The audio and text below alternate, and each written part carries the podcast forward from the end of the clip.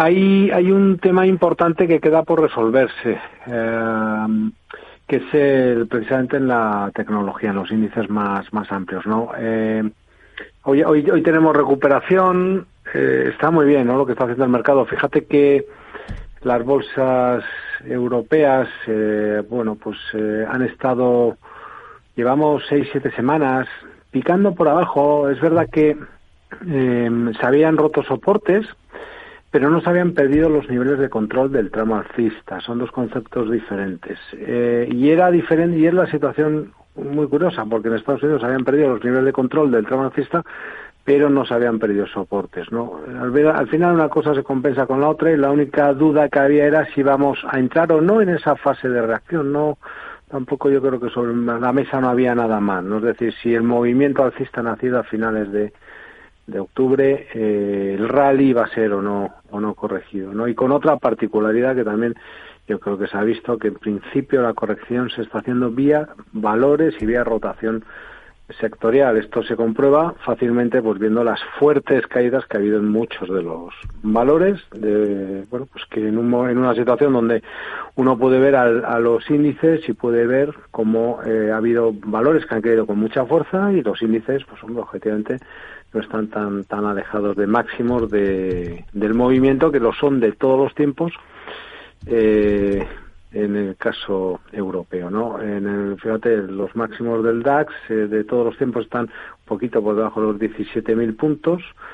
Eh, 17.003 eh, hoy hemos cerrado en 16.889 estamos ahí ahí al lado. Y hemos tenido otra situación bastante, bueno, y, antes de eso, y en Europa hemos visto debilidad en los bancos, mm. que es algo que no habíamos visto hasta hasta ahora. A mí lo único que en estos momentos me preocupa, entre comillas, preocupar, me, me, me, inquieta todo, ¿no? Pero bueno, eh, sobre todo si las, las velas mensuales van a romper los saltos que se dejaron en marzo de 2023 por parte de los de los bancos, ¿no? Es decir, si se elimina, digamos, esa controversia que se generan con los saltos de eh, que se generaron tras el colapso de Silicon Valley Bank, la crisis de la banca regional estadounidense. Eso por un lado.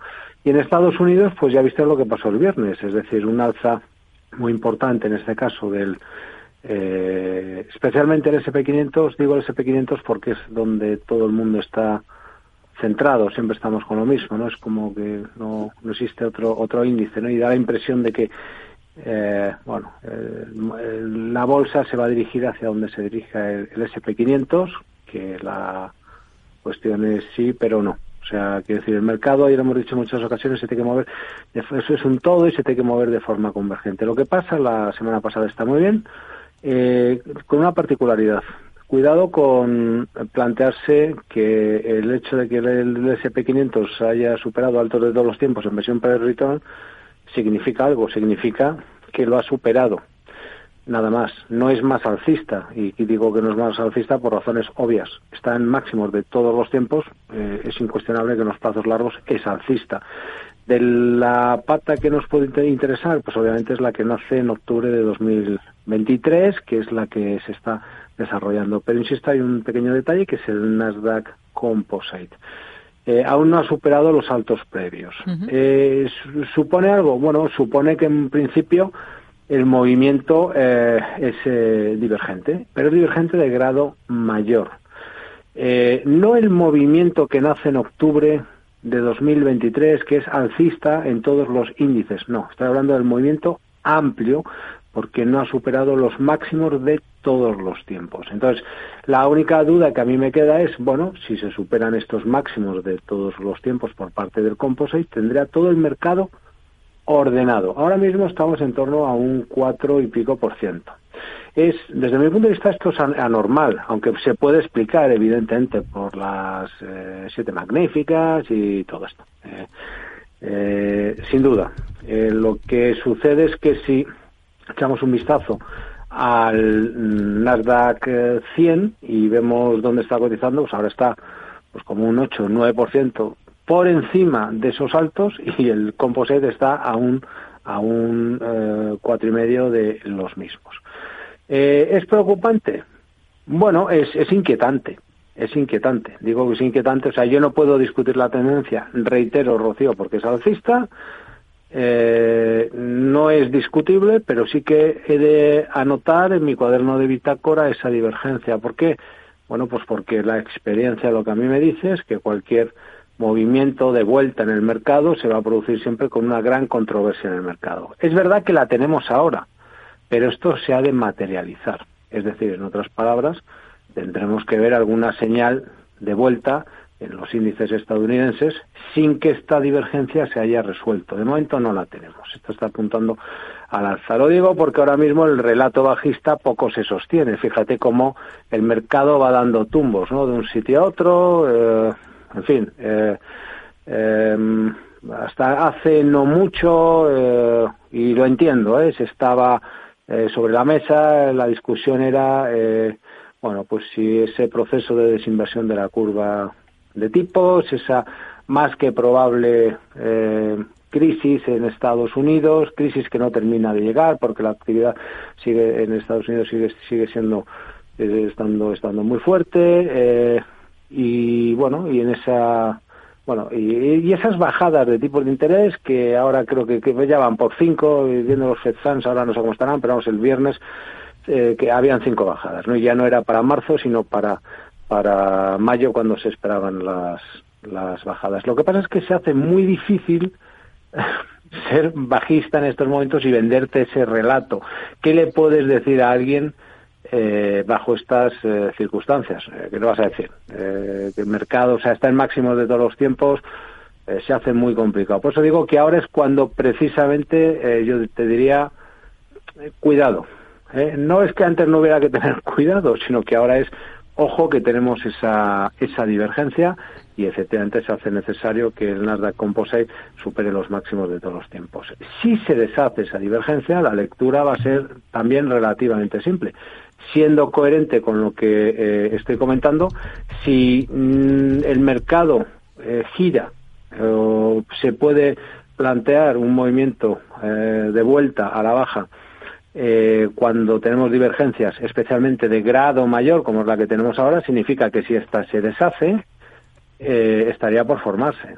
Y eso lo que supone es tiempo. El mercado ganaría mucho tiempo porque para formarse otra divergencia de grado mayor vamos a necesitar bastante tiempo. Eh, los altos que ha superado el SP500 son los máximos de los de enero de 2022 y lo hemos hecho en enero de 2024.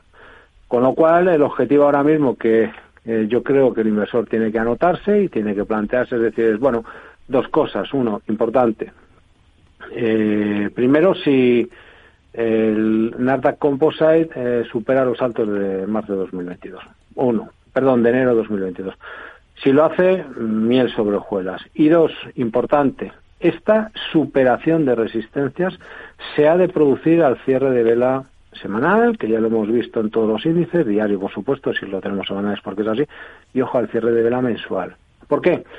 Bueno, pues porque es lo que exige, esa sería la consolidación última y es lo que exige una resistencia de semejante grado, es una resistencia de grado mayor mira lo que está pasando en el, en el oro, sin ir más lejos. Hay una zona de resistencia, puedes cotizar por encima y plantearnos que, oye, como hemos superado eso, pues como hemos superado eso, pues lo hemos superado y no hay ningún problema en meterse de nuevo hacia abajo.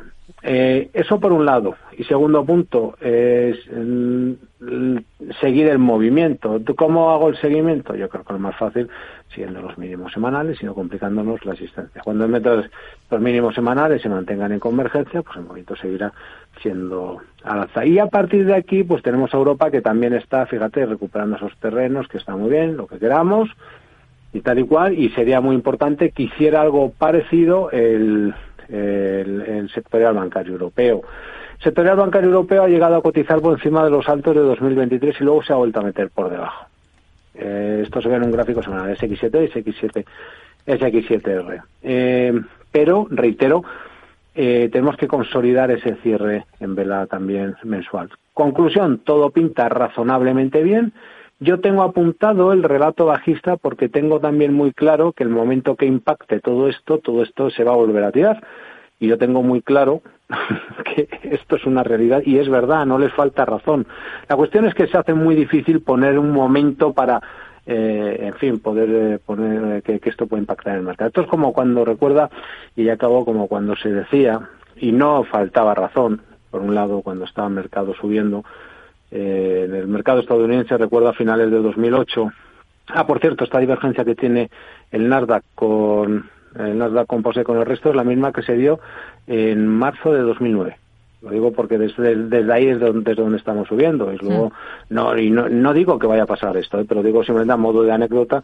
Invito a la gente que vea el post que tengo escrito en expansión, precisamente este fin de semana pasado. Pero eh, te decía ya para finalizar en respecto a, lo que se comentaba, fíjate, durante el alza, tras la crisis subprime, el planteamiento, ¿cuál era? Bueno, tenemos eh, tipos cero, se producen esos procesos de expansión eh, cuantitativa, algo que solo se hacía en Japón y eh, recuerda el Q Quantitative Fishing, luego el 1, el 2 empezaron a finales, un poquito antes de finales de, de 2008 y lo que del mercado se, se decía entonces y el mercado ya cogió la directa y es este alza que estamos viendo, se decía, bueno, no es que el mercado está dopado y ya verás cuando acaben de...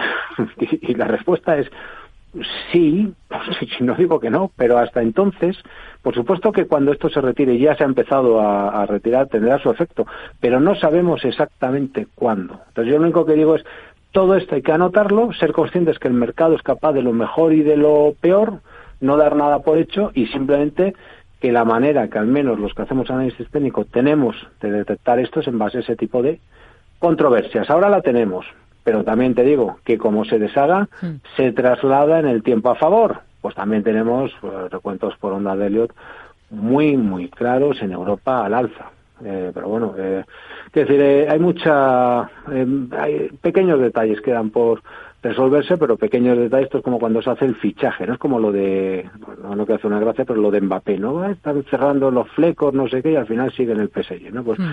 no digo que vaya a seguir este año, pero digo que eh, lleva viniendo Mbappé, pues eh, los últimos cuatro años lo, ha fichado tantas veces el Madrid que al final eh, eh, se va a ir del Madrid, ¿no?